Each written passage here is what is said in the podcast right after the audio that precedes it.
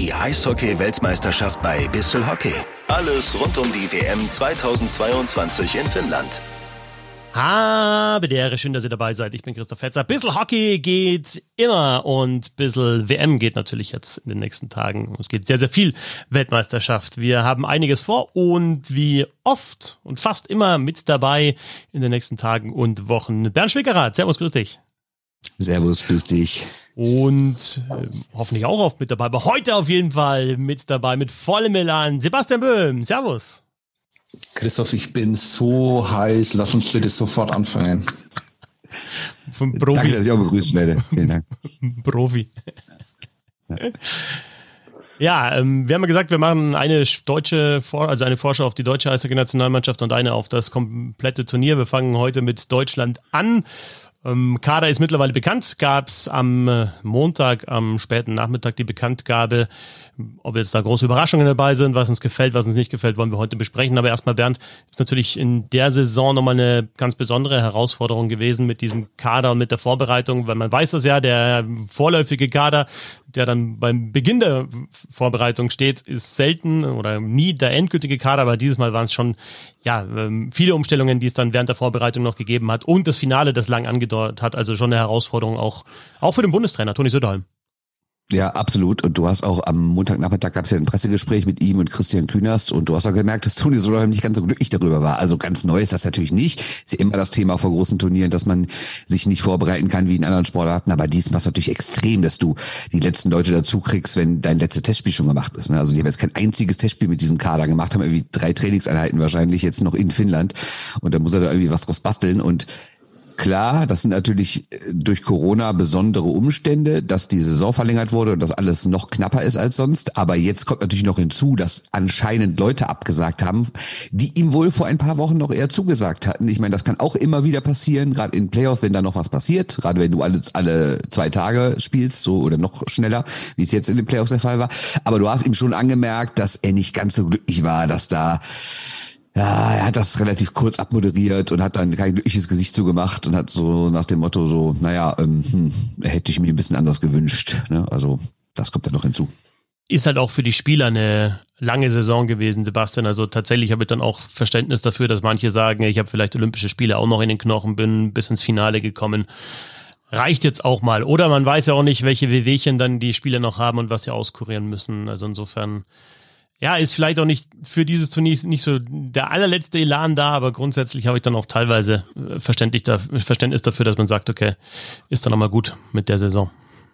Ja, ist natürlich arg spekulativ jetzt von unserer Seite, da irgendwie jemanden irgendwie, also dann auch auf Namen einzugehen, auf Einzelne, warum die jetzt nicht dabei sein äh, können, ähm, weil ich ja eigentlich äh, immer nur hier bin, um die Finanziers aus Nürnberg irgendwie zufriedenzustellen und die Leute, die sich am Crowdfunding da äh, beteiligen, würde ich ganz kurz über Tom Rowe reden wollen, wenn das okay ist. Ja. Ähm, Nee, weil ich einfach letzten, also Montag von der Woche war er nochmal hier für ein paar Tage in Nürnberg und dann hatte ich die Gelegenheit, nochmal eine Stunde mit ihm zu reden. Er ist jetzt Co-Trainer der Nationalmannschaft, zumindest äh, für diese Weltmeisterschaft und äh, ganz überraschend ist er völlig begeistert von dieser Aufgabe, total positiv und super optimistisch. Ähm, und da habe ich lang mit ihm auch darüber geredet, äh, wie das ähm, ist, weil mich das eigentlich jedes Jahr umtreibt, dass du da so und so viele Leute ähm, nominierst, zu Nationalspielern machst. Sie nennen sich dann, dürfen sich dann auch Nationalspieler nennen, aber sind halt noch weit entfernt von der, von der Eishockey-Weltmeisterschaft dann damit dabei zu sein. Wie motiviert man da über die, über die Wochen? Äh, was sagt man denen und sowas? Und ähm, war eigentlich ganz interessant, weil ich da immer so diesen, ich habe da so einen ne sehr negativen Ansatz und er sagt halt einfach, das völlig egal, wann du da ausscheidest, es wird dich als Spieler immer weiterbringen, wenn du mit dabei bist, wenn du einfach Länderspiele hast, wenn du ähm, diese Testspiele gegen die Slowakei, gegen die Schweiz, wenn du die mitnehmen kannst, bringt dir das immer weiter. Und das beste Beispiel, und sorry, es ist halt auch ein Nürnberger, es gibt sicher auch andere Beispiele dafür, aber es hat Daniel Schmölz, der letztes Jahr ganz nah dran war äh, an der Eishockey-WM in Lettland und der jetzt mit nach Finnland darf, ähm, auch aufgrund dessen, dass ähm, Toni Söderholm eben letztes Jahr gute Erfahrungen mit ihm hatte. Also nur um das mal irgendwie auch über die Spieler dann zu reden, die da immer auf der Kippe sind und die dann eventuell nicht dabei sind. Da sind ja auch sehr viele Junge jetzt dieses Jahr wieder mit dabei gewesen. Das ähm, äh, glaube ich, wird sich nur positiv auf äh, diese Karrieren auswirken. Also ich habe da meine Meinung ein bisschen geändert, weil ich ähm, fand es immer extrem undankbar, diese Zeit äh, für diese Nationalspieler Spieler, die dann irgendwie doch nicht so wirklich Nationalspieler sind. Ja, ich finde es tatsächlich jetzt auch in dem Fall ganz geil, dass ich zum Beispiel Karatschun, den hatte ich jetzt auch nicht so groß auf dem Zettel, der hat natürlich eine geile Saison gespielt, aber halt auch neben den Spink äh, Brothers, da, wenn du dich gut anstellst, und das hat er getan, dann machst du deine Buden, 18 waren es jetzt, dann macht er natürlich in dem letzten Vorbereitungsspiel in Schwenning dann auch noch äh, eine Bude und das ist halt auch so vom Spielertyp so ein bisschen ähnlich, würde ich sagen, wie, wie Daniel Schmölz, einfach halt auch einer, der, der Kraft hat und natürlich auch mal dahin geht, wo es wo es weh tut. Und entweder du kannst dich halt dann in so einer Vorbereitung qualifizieren, wie es Karat schon geschafft hat, oder halt dann wie Schmölz über mehrere, dass du halt im Kopf des Bundestrainers bleibst und er weiß, okay, ja, dann vielleicht dieses Mal nicht, also letztes Jahr Lettland, aber dann beim nächsten Mal. Insofern finde ich das schon auch ganz cool.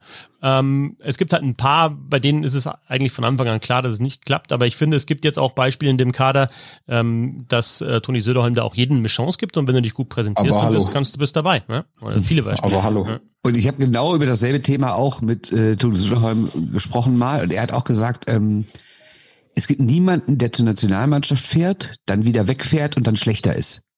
Und das fand ich auch ein ganz gutes Argument. Also er hat natürlich auch gesagt, für viele, die in diesen ersten Vorbereitungsphasen dabei sind, hat die Saison natürlich auch relativ früh geendet, sonst könnten sie ja gar nicht dabei sein. Und während die anderen dann noch teilweise zwei, drei, vier Wochen weiterspielen, wärst du schon in der Sommerpause. Die Sommerpause ist eh lang, die geht für die meisten ja jetzt eh von Mai bis mindestens August. Und dann ist es nicht schlecht, wenn man zumindest noch, und sei es nur eine Phase mit vier, fünf Trainingseinheiten und zwei Spielen nochmal miterlebt. Ne? Allein mal dieses Gefühl haben, zur Nationalmannschaft zu gehören, diese Abläufe da kennenzulernen und halt das Tempo ist ein anderes, du bist mit wirklich guten Spielern dabei, es wird noch anders in dir gearbeitet. Also er meinte auch, selbst wer nicht mitfährt, alle profitieren davon, selbst wenn sie nur eine Woche bei der Nationalmannschaft sind. Mhm. Da sind jetzt natürlich ein paar Namen, also allen voran Jetzt in der Verteidigung Mario Zimmermann, dann natürlich der angesprochene Schmölz, ein, ein Taro Jentschok, der da jetzt bei einer Weltmeisterschaft dabei ist, äh, Karatschen haben wir schon angesprochen, natürlich Soramies, ähm, Ex-Ingolstadt, jetzt Augsburg, so die Namen, die sich dann da in den Vordergrund gespielt haben. Insgesamt neun Spieler, die ihre erste Weltmeisterschaft spielen in diesem Kader. Ja, und dann natürlich auch äh, ein paar, die fehlen. Bernd, gibt's da so einen, den du komplett äh, vermisst oder gedacht hast, boah, den hätten sie noch gut brauchen können, hätte ich schon gern gesehen. Also ich spreche jetzt nicht von Leon Dreiseitel, da ist klar, warum er nicht im Kader steht, aber jetzt so eher aus der DEL oder vielleicht auch aus Schweden.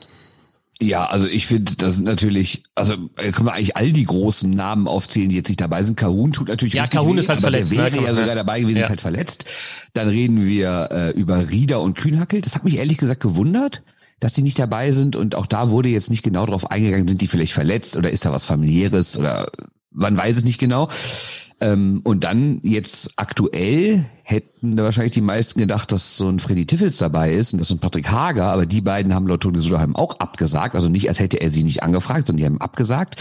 In der Abwehr reden wir über Marco Nowak, auch verletzt. Also das sind alles Leute, ich denke, ja, die hätten dem Team schon ganz gut getan. Die sind vor allen Dingen erfahren, die haben sowas schon mal erlebt, die wissen, wie es geht, ähm, sind vielleicht in kritischen Situationen dann auch nicht so nervös, wie jemand anders jetzt im ersten Mal dabei ist. Ähm, ja, die tun schon alle weh, würde ich sagen. Ganz ehrlich, ähm, Frage an euch beide, was fällt euch spontan zu Samuel Soramis ein? Ehrlich gesagt fast nichts, wenn ich ehrlich bin. Mhm. ich, ich weiß, dass, äh, also ich denke da natürlich immer sofort an Anti-Soramis, der ja, ähm, alle Spieler ja, überträgt, auch, ja, und äh, das ist eigentlich ja. auch immer ganz cool, wenn man den trifft und Mannheim spielt, mit dem kannst du schön über Eishockey sprechen, das ist ein absoluter Fachmann, der ähm, hat auch äh, klare Meinungen und äh, Bitte Leute kurz erklären, wer das ist. Ah, ich habe doch gesagt, der überträgt, also der macht für Radio Regenbogen, ist es, oder? So. Ja, für Radio Regenbogen macht er die, die Live-Übertragungen von den Adlerspielen und ist auch bei den Auswärtsspielen immer mit dabei, also den triffst du, wenn, wenn Mannheim jetzt auch hier im Süden spielt, äh, dann triffst du den eigentlich immer und kannst dem immer was fragen zu den Adlern und es kommt immer was, was du vorher nicht gewusst hast. Also der kennt natürlich die Mannschaft auch sehr, sehr gut. Sein Sohn Samuel Sorami ist jetzt in Ingolstadt gespielt zuletzt, jetzt wechselt er nach Augsburg. Ich, ich finde, das ist einfach ein, ja, das ist ein, ein Rollenspieler in der DEL. Mich hat es überrascht, dass der bei der Weltmeisterschaft mit dabei ist. Ähm, ja, Toni Söderholm wird was sehen, was, was er brauchen kann. Oder es ist halt einfach auch so klar zu zeigen, okay, dann nehmen wir halt die Jungen mit und machen dann auch mal den Umbruch, wenn wir Absagen bekommen. Und das haben wir, also ich habe das auch gefordert und ich finde das gut. Auch so Mario Zimmermann, den ich jetzt nicht als absoluten DEL-Top-Verteidiger noch nicht einschätzen würde. Aber irgendwann musst du halt sagen, okay, die haben das Potenzial, dann nehme ich die mal mit und mit, mit denen will ich spielen. Und bei Zimmermann ist zum Beispiel auch so, dass er, glaube ich, ganz gut zu dem Spielstil passt, den Toni Söderholm sehen will. Insofern ist es für mich verständlich. Es ist ein kleinerer, beweglicher Verteidiger, der gern die Scheibe am Schläger hat. Ja, und dann dann ist es, finde ich gut, dass man dem auch mal die Chance gibt, bei der Weltmeisterschaft mit dabei zu sein und äh, sicherlich nicht sofort das Niveau zu haben, aber vielleicht sich ans Niveau rantasten zu können. Ja, ist mir ein bisschen zu, zu, wie will ich es nennen? Ja, das ist ein bisschen zu schön erzählt, finde ich, weil der ist ja nicht dabei, weil Toni Soderholm sagt, äh, komm, ich habe hier einen Kindergeburtstag, da ist noch ein Platz frei, komm doch auch noch mit, sonst, sonst, sonst sitzt du traurig allein zu Hause. Sondern er ist natürlich dabei, weil viele andere abgesagt haben oder irgendwie sonst nicht können. Ne? Ja, aber so habe ich es auch nicht erzählt. Also, dass du äh, darfst mal mit, sondern so also. kam es bei mir an. Na ja, gut, dann hast du es falsch verstanden. Aber also, also wenn alle Verteidiger da wären, dann wäre der nicht mit dabei, ja. Und wenn nicht alle Verteidiger mit dabei sind, dann kannst du sagen, okay, dann nehme ich halt noch einen 35-Jährigen mit, ja, und gib dir nochmal einen Zuckerl. Oder du sagst, du nimmst einen Anfang 20-Jährigen mit, von dem ich auch glaube, dass er das Potenzial hat, äh, das Eishockey zu spielen, das ich sehen will. Ja, also dann, und deswegen ist es gut, finde ich, dass die Entscheidung dann für den 20-Jährigen in dem Fall ausfällt und nicht für den Mitte, Ende 30-Jährigen. Ja, das ist ja immer wieder das Gleiche, dass wir da über Spieler reden, äh, deren Spielanteile dann bei der Weltmeisterschaft ja jetzt nicht ganz so groß ausfallen werden. Ähm, ich glaube, das ist keine kühne Prognose. Ähm, aber ich finde es generell auch gut und ich finde es, egal unter welchen äh, Voraussetzungen, finde ich es gut, dass da äh, gerade für Weltmeisterschaften, glaube ich, haben wir auch letztes Jahr und eigentlich immer wieder drüber geredet, dass da auch ein bisschen perspektivisch gedacht wird und da ist Zimmermann ja definitiv einer. So Rahmen ist, finde ich, einfach wirklich spannend. Ja, Was sieht ein, ein, ein Bundestrainer in einem Spieler, der in der DEL halt seine zehn Punkte macht und auch Rollenspieler im Verein ist? Äh, was, was sieht er da, ähm, was einer deutschen Nationalmannschaft ähm, auf dem Niveau weiterhelfen kann? Weil so ganz jung ist er ja auch nicht mehr, ne? der ist auch schon 23, hat auch schon ein paar DEL-Jahre hinter sich. Bei Karatschun ähm, sehe selbst ähm, ich was, äh, also das ist halt der Spieler, der einfach unglaublich auf die Nerven gehen kann, ne? also ja. in der DEL ja. und vielleicht dann halt auch bei Eishockey-Weltmeisterschaften. Also das ist halt seine Qualität und ähm, ist äh, im Übrigen immer Spieler, den ich bei eigentlich all seinen Stationen bisher, habe ich mir immer gedacht, da geht eigentlich noch mehr. Ne? Also der hat so richtiges Power-Forward-Potenzial, ähm, finde ich, kann auch wirklich, äh, ist sehr, sehr auffällig, ist immer präsent ähm, und hat einen guten Abschluss auch. Spieler, der, finde ich, immer aus seinen Möglichkeiten das meiste rausgeholt hat. Vielleicht ist es jetzt einfach so weit, dass er, äh, dass er das jetzt geschafft hat in der Saison. Und äh, finde ich ein sehr spannender Internationale. Ist, glaube ich, auch einer, der, den man vielleicht ein bisschen öfter sehen wird bei dieser Eishockey-Weltmeisterschaft als jetzt ein Soramis. Genau, ich will den auch in der Rolle sehen, die er jetzt zum Beispiel in Schwenningen gespielt hat. Ja, nicht so irgendwie so dritte Reihe ein paar Checks fahren und, und, und fertig und, und, und, und Gegner, irgendwie die, die beste Reihe des Gegners vielleicht mal ärgern und denen auf die Nerven gehen, sondern auch vielleicht in der Reihe mit, mit zwei, die, die, die, die, die auch scoren können und die ihn auch einsetzen können, damit er seine Qualitäten ums Tor rum auch einsetzen kann. Weil wie gesagt, er hat mit den, mit, mit, mit, mit den Spinks gespielt bei den Schwenninger Wild Wings.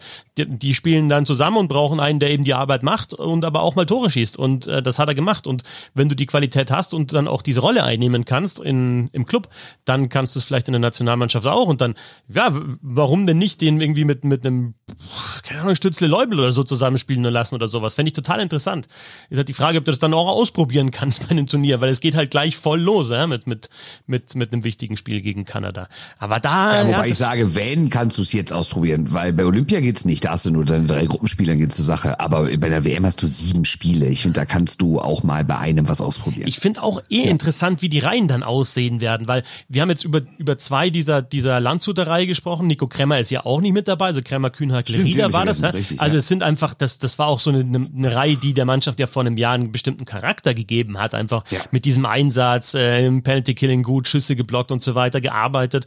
Und jetzt sind das ist halt auch so faszinierend, finde ich, bei Eishockey-Weltmeisterschaften. Diese Mannschaft hat ja ein ganz anderes Gesicht als vor einem Jahr.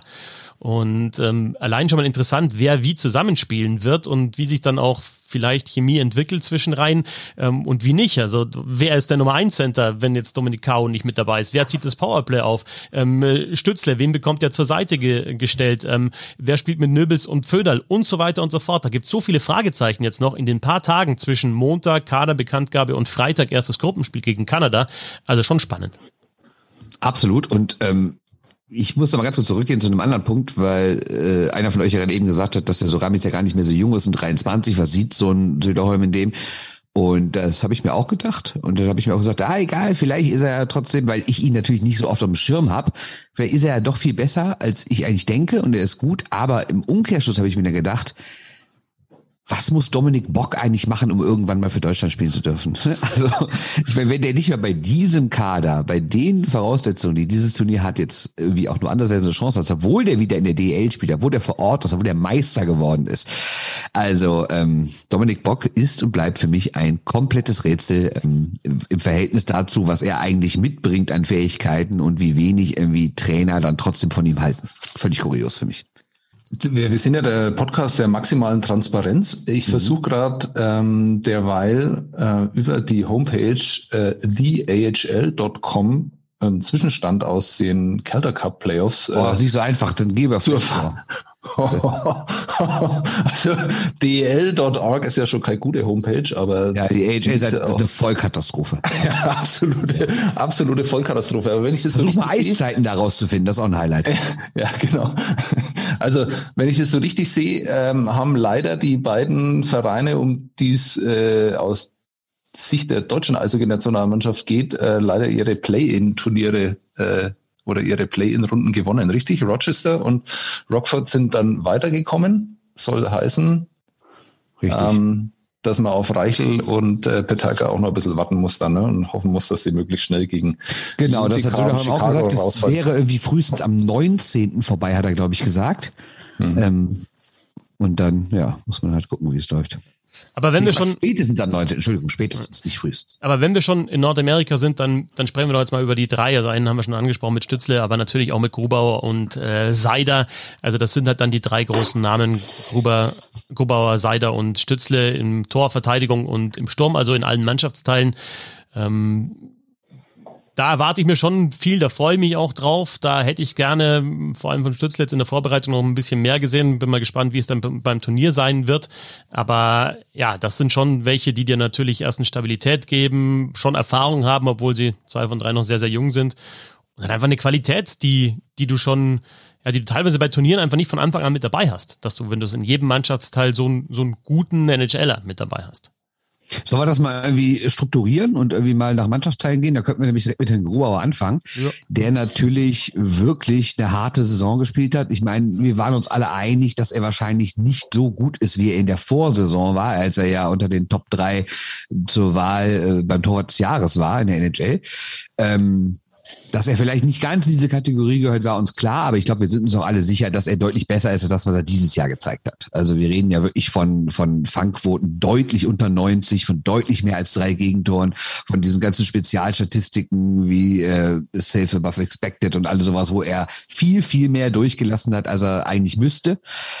Jetzt ist natürlich die große Frage, ist der dann trotzdem für euch die ganz klare Nummer eins, weil er halt grundsätzlich von seinem Standing und grundsätzlich von seinen Qualitäten natürlich der beste deutsche Torhüter ist? Oder sagt ihr, na gut, wenn wir mal gucken, wie Niederberger letztens die Playoffs gespielt hat und generell auch schon im Nationalmannschaftstrikot schon äh, gespielt hat, warum ist das eigentlich kein 50-50-Ding oder warum hat Niederberger nicht auch die Nase vorn? Ich denke, das ja. ist die Self-Percentage angesprochen von, von Grubauer die nicht optimal war, natürlich in dieser Saison die Leistung, aber wir dürfen nicht vergessen, dass immer noch ein NHL Starting Goalie, der da kommt. Ja? Und da, also das, äh, so viele sind da auch nicht mit dabei bei dem Turnier. Wenn du natürlich ein sehr guter NHL Starting Goalie bist, ist das nochmal was anderes. Aber das ist, ist ein NHL-Torwart und hat natürlich dann entsprechend schon mehr Niveau. Ich kann mir trotzdem vorstellen, dass wir eine, eine richtige Rotation dann sehen zwischen Grubauer und Niederberger. Denn ja, warum denn nicht? Niederberger hat die Form dann auf jeden Fall, er hat jetzt den Riesenerfolg. Also für Grubauer war die Saison Downer, für Niederberger ein Riesenerfolg mit, mit Shutouts im Viertel, Halb und Finale in den letzten Spielen jeweils. Also einfach, äh, ja, richtig stark gespielt. Insofern, warum denn nicht? Also ich sehe jetzt da, ich sehe Grubauer immer noch vorne, aber ich glaube jetzt nicht, dass da Niederberger der, der, der klare Backup ist.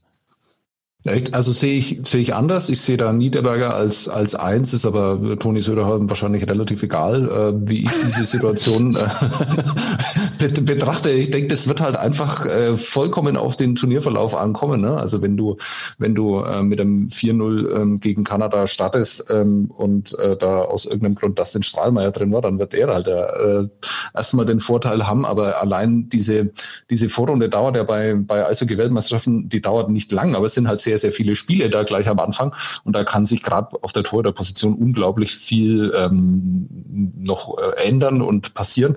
Und ja, also äh, ich glaube, das ist äh, absolut eine Stärke dieses Kaders. Ähm, da kann man sich, glaube ich, auf alle drei verlassen. Und da ist vielleicht der NHL-Star, ähm, hat er am wenigsten Verantwortung, also im Gegensatz zu seinen beiden anderen, um dann gleich mal die Überleitung auf die Verteidigung zu bringen. Da ist Moritz Seider auf jeden Fall in der Verteidigung derjenige, der ja sehr, sehr viel Eiszeit haben wird, natürlich auch in den Special Teams, klar, das erste Powerplay dann auch anführen wird und auch in seinem jungen Alter einfach schon der Nummer eins Verteidiger, an dem sich die anderen dann hochziehen. Ähm, rechte Seite, Seider, Holzer, Wissmann, Bittner. Linke Seite, Moritz gut. Müller, Jonas Müller, Wagner und Zimmermann. Nicht gut. Würdest ja, also, so eigentlich, dass die rechte Seite viel, viel stärker Ja gut, aber wenn da Moritz Seider spielt auf der rechten Seite also und halt ein... Ich, ich nenne es einfach Deutschland, ne? deswegen passt das doch ganz gut. Aber ich würde sagen, Seider ist mit Abstand der Beste, Holzer ist, würde ich mal sagen, der Zweitbeste. Und dann, ja, ja, also ich finde Bittner auch solide, absolut. Ja, Wissmann hat eine Mega-Saison gespielt. Dann kommen wir erst zu Wissmann, den ich ja schon zu Olympia gefordert hatte, wo der Herr Böhm ja noch hier die Konrad Abelshauser Fahne durch, durch, durch den Podcast geschwenkt hat. Ich kann mich ähm, nicht erinnern. Ja. ähm, nee, also ernsthaft, ich finde die rechte Seite richtig, richtig gut. Die Frage ist halt, weil die wirklich deutlich besser sind, finde ich, als die Linksschützen, ob du nicht sagst, du tust auch zwei Rechte zusammen. Meinst du? Ja, du hast halt, du hast dann natürlich schon auf der linken Seite, also du hast ja mit, mit, mit Fabio Wagner einen, der eher, eher defensiv spielt. Du hast mit, also Müller hat sich, Jonas Müller hat sich jetzt auch eher zu diesem Allrounder entwickelt und auch nicht mehr so einer, der groß scored. Gut, Moritz Müller hat jetzt in der Saison gut gescored, aber ist klar, welche Rolle er hat neben Moritz Seider.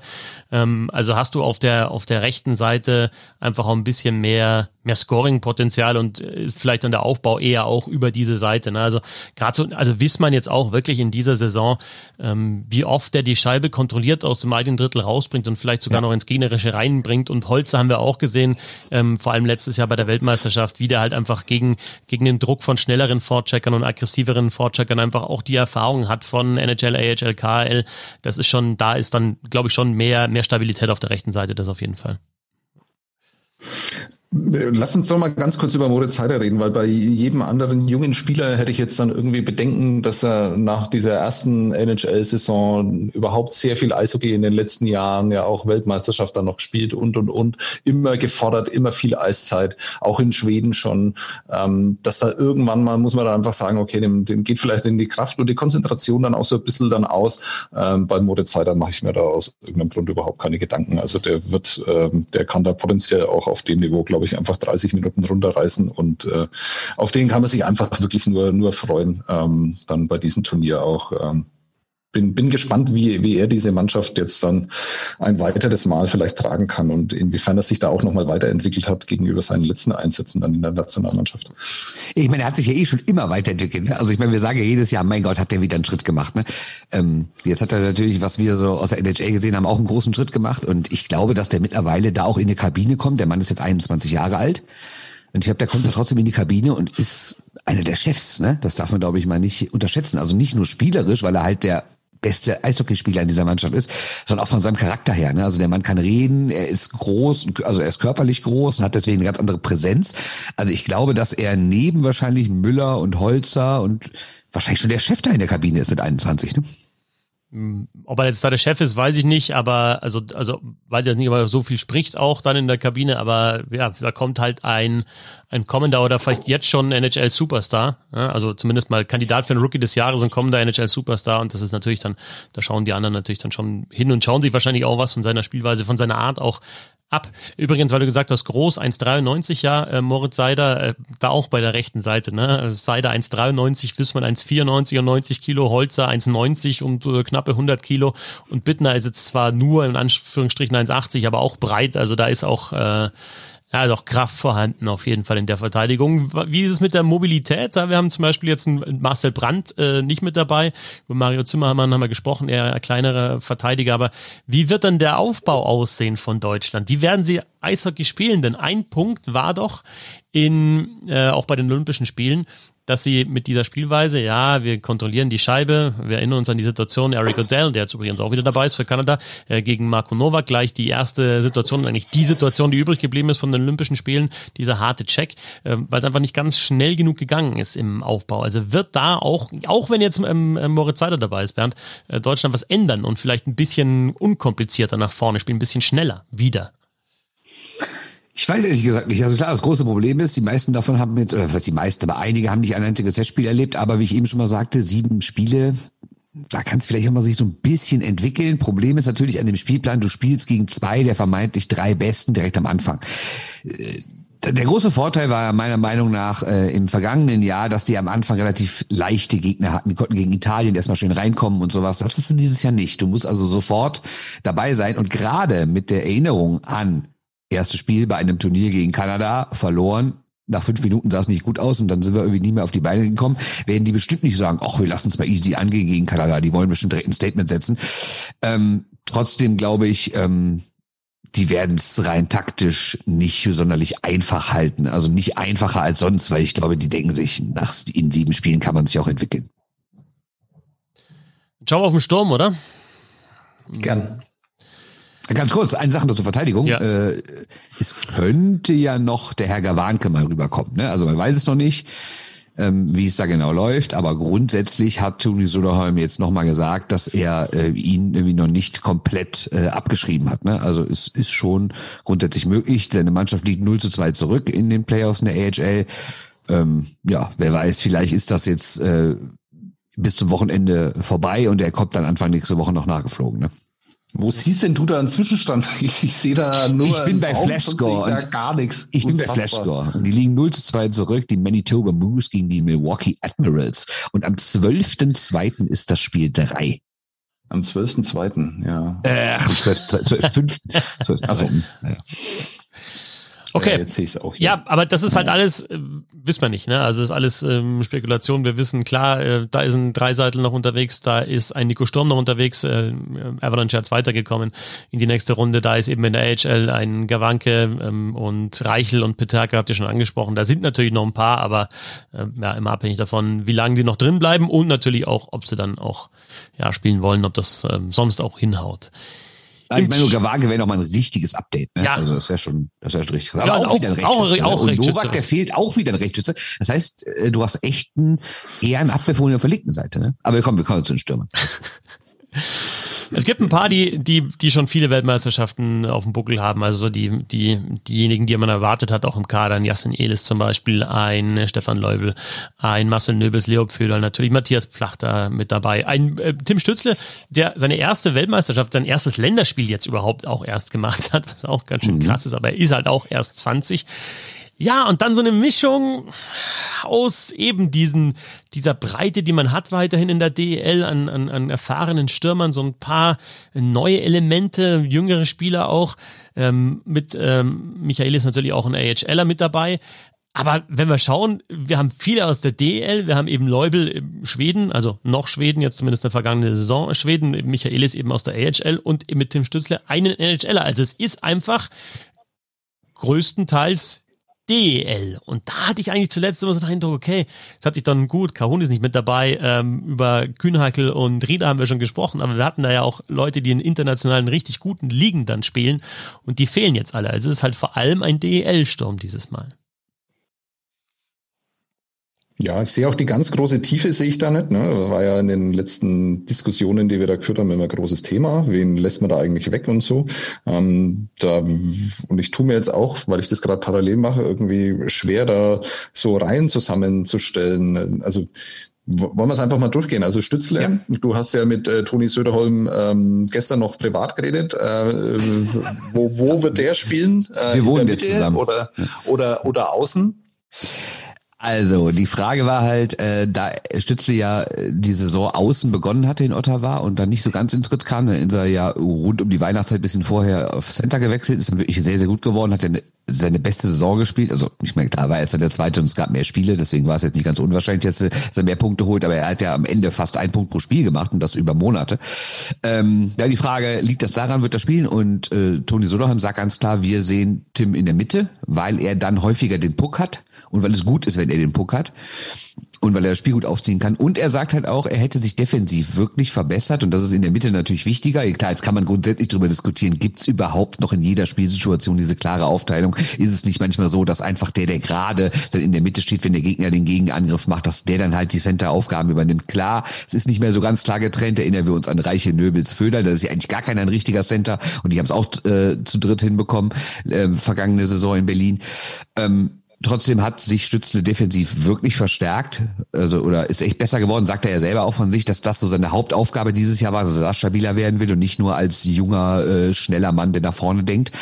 Und deshalb wird er auch von Söderholm ganz klar in der Mitte gesehen. Wahrscheinlich Top Center erste Reihe, ne? Und wer spielt dann genau, da draußen? Wer spielt daneben, ja? Ja, das ist die große Frage. Also macht, macht man dann, nimmt man halt, also Föder Nöbels wird man wahrscheinlich nicht auseinandernehmen, die werden zusammen in einer Reihe spielen. Ähm, packt man da Stützle als Center mit dazu? Wäre das eine Überlegung? Ähm, oder lässt man Nöbels doch lieber selber Center spielen und hat dann noch einen, noch einen anderen Flügel? Also ich bin mir echt, ich weiß es nicht, was, also ich könnte mir Stützle, Pföderl, Nöbels könnte ich mir vorstellen. Ich könnte mir dann aber auch sowas vorstellen, dass irgendwie Stützle und, und Leubel vielleicht in eine Reihe spielen. Wobei dann fehlt der Leubel wieder als Center und, und, und sowas wie Karatschul mit dazu, Stützle und Fischbuch eine Kombination, aber die wollen beide auch halt natürlich die Scheibe haben. Wahnsinnig genau, schwierig. Ja, ja genau, Plachter Plachter ist auch noch. Aber Plachter sehe ich, also Plachter sehe ich, glaube ich, eher so. Also ich könnte mir sowas wie Leubel, Plachter und da vielleicht so ein Schmölz dazu oder Karatsch und sowas könnte ich mir auch vorstellen. Oder auch Leubel, also, Schmölz. Das heißt und natürlich nichts. Aber ja. beim Spiel gegen Österreich war Stützle Center, rechts war Fischbuch, links war Michaelis. Finde ich auch nicht so schlecht und vielleicht, ja, nimmst den Plachter dafür dazu. Jetzt hast du natürlich das Problem, dass die eine Reihe mit Kahun, Schmölz, Plachter natürlich komplett auseinandergefallen ist, weil Kahun nicht mehr da ist und andere Spieler dazu sind. Vielleicht wird dann der Plachter frei werden. Ja, ich weiß nicht. Was, was mir auch auffällt, so, was mir, also, du musst auch wirklich sagen, jetzt, weil wir jetzt gerade über Center sprechen, also so die, die, die drei Top-Center der letzten Jahre, auch bei Turnieren oder nicht Turnieren, aber kombiniert würde ich halt dann sagen, Dreiseitel, Kahun, Hager war immer noch so Nummer drei Center. Und, und was so einfach fehlt, ist so ein, so ein richtiger Playmaker. Und aber ja. das ist mir jetzt eigentlich auch schon in der Endphase der DEL-Playoffs aufgefallen. Sowas gibt's eigentlich fast auch gar nicht mehr. Also wirklich so ein der, der, der Vorbe also Kahun wäre natürlich dieser Mann gewesen. Ne? Also dann, ich hätte dann, glaube ich, auch Kahun und Stützle wäre dann, glaube ich, schon auch eine, äh, eine Kombination gewesen, die du hättest spielen lassen müssen. War nicht Kahun, Stützle, Dreiseitel, unsere erste Reihe für Olympia 22, die wir mal aufgestellt haben? Ja, von manchen, ja, nicht von allen. Also, ne? aber ähm, also diesen, also Plachter braucht ja auch einen, einen, der in die Dinger auflegt, natürlich. Ne? Also das, äh, da, da, und da bin ich auch gespannt, wie das dann auch in Überzahl aussehen wird, wer dann da als Überzahl äh, steuert. Da wird natürlich Stützle eine Rolle spielen, da wird natürlich, ähm, werden Seider und Fischbuch an der blauen Linie sehr wahrscheinlich, da wird ein Leubel. Ähm, ja, und dann Michaelis bin ich auch sehr gespannt, was der für eine Rolle bekommt. Der kann ja auch Center spielen, ist ja auch, finde ich, hat man immer, wenn er, wenn er aufgetaucht ist, dann wieder entweder in der DL oder auch bei Turnieren äh, einfach sehr, sehr spielstark und ja, ich, ich hab, ich hab so das Line-up, ich bin dann noch nicht so weit, wie ich sein will, ehrlich gesagt. Die Frage ist ja auch grundsätzlich, machst du die absolute Top-Reihe? Also machst du wirklich Stützle, Nöbels, Föder oder sagst du, teilst die ein bisschen auf? Das ist ja immer so eine Grundfrage. Ne? Also hau ich alles in die erste Reihe und in die ersten beiden oder versuche ich mit vier Ausgeglichenen zu spielen? Keine Ahnung. Du könntest auch Plachter zu Nöbels und Föderl noch stellen und dann Nöbels wäre dann wäre dann ähm, wäre dann Center in dem Fall.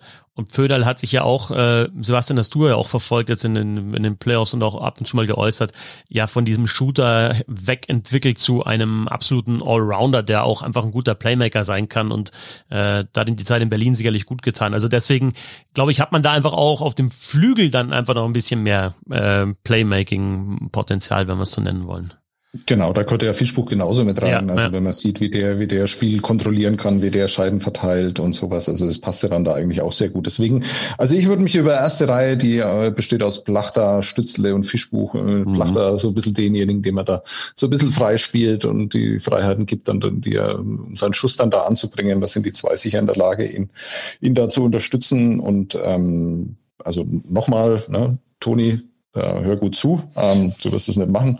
Aber ähm, ich würde die auf, auf, also ich würde das Talent auf dem Niveau immer versuchen zu verteilen über, über das Aufgebot. Und dann hast du ja immer noch äh, so einen, den du wirklich überall hinstecken kannst, der mit, mit einem E-List dann auch noch, wo du dann einfach im Spiel dann auch nochmal reagieren kannst und dann vielleicht ähm, auf Spielsituationen reagieren kannst. Auch das ist ja modernes Eishockey, das ist ja auch so, so, so eher deutsche Art, dass du halt einfach deine vier Reihen irgendwie durchrotieren lässt oder dann durchrollen lässt, bitte.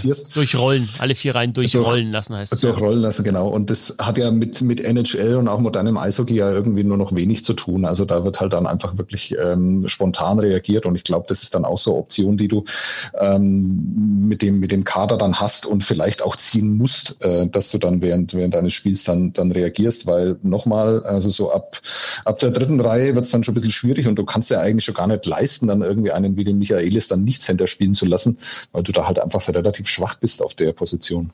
Absolut. Also wenn wir uns mal, also ich nehme jetzt als Maßstab die Positionsbezeichnung oder, oder, oder die Positionsangaben bei Elite Prospects und da hast du keinen einzigen, der nur ein C dahinter in der Klammer hat. Das sind, also Jensch ist äh, C und L, äh, dann hast du Leubel ist R und C, Michaelis L und C, Nöbels L und C, Plachter generell W und C, Stützle L und C. Das heißt, es ist keiner, der so ein ganz klassischer reiner Center ist. Das sind alles Leute, die wahrscheinlich auch in dieser Saison alle mal um Flügel gespielt haben. Ne? Und das ist echt ein Problem, finde ich. Ja.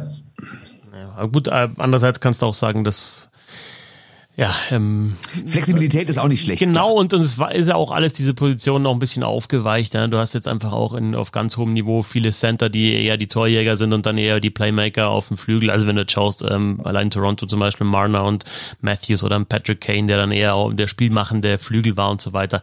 Ähm, aber also mir, ich habe es ja auch gesagt, es ist schon aufgefallen, dieser Nummer eins ähm, Spielmacher ähm, fehlt einfach im Kader.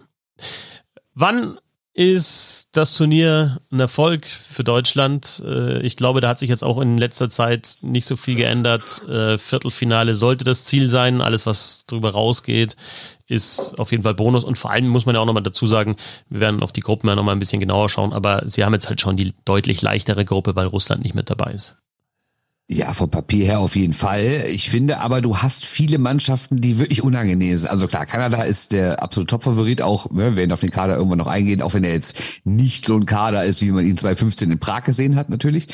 Trotzdem ist es ein guter Kader. Aber dann hast du diese ganzen Mannschaften, wo die, die, gegen die du immer verlieren kannst. Dänemark, Kasachstan, Slowakei, Schweiz, äh, die kannst du theoretisch alle verlieren, die Spiele. Ne? Ich meine, die kannst du auch alle gewinnen. Und dann hast du zwei Spiele, Italien, Frankreich, die musst du gewinnen, meiner Meinung nach. Also auch vom Anspruch her. Ob es dann immer klappt, ist die andere Frage, aber es muss zumindest der Anspruch sein, ins Spiel zu gehen und sagen, wir sind heute Favorit, wir gewinnen das Spiel. Aber die anderen, hm, hm. Ja, also du musst aus dem, ne? aus dem Trio Schweiz, Slowakei, Dänemark, musst du einen hinter dir lassen.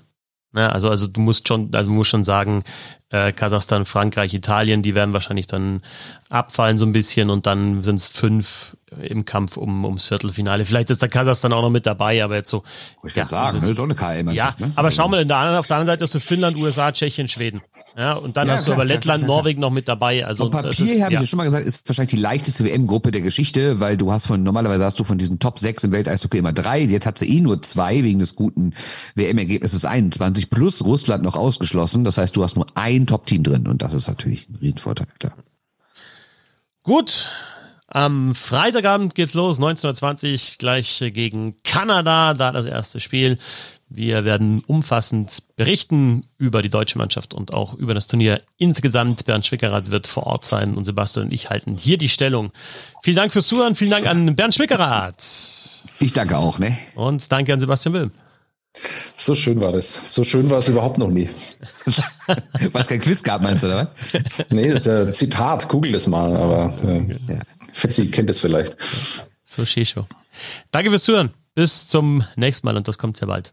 Servus. Äh, servus. Bissel Hockey. Meinungen, Analysen, Hintergründe und Interviews zum deutschen und internationalen Eishockey.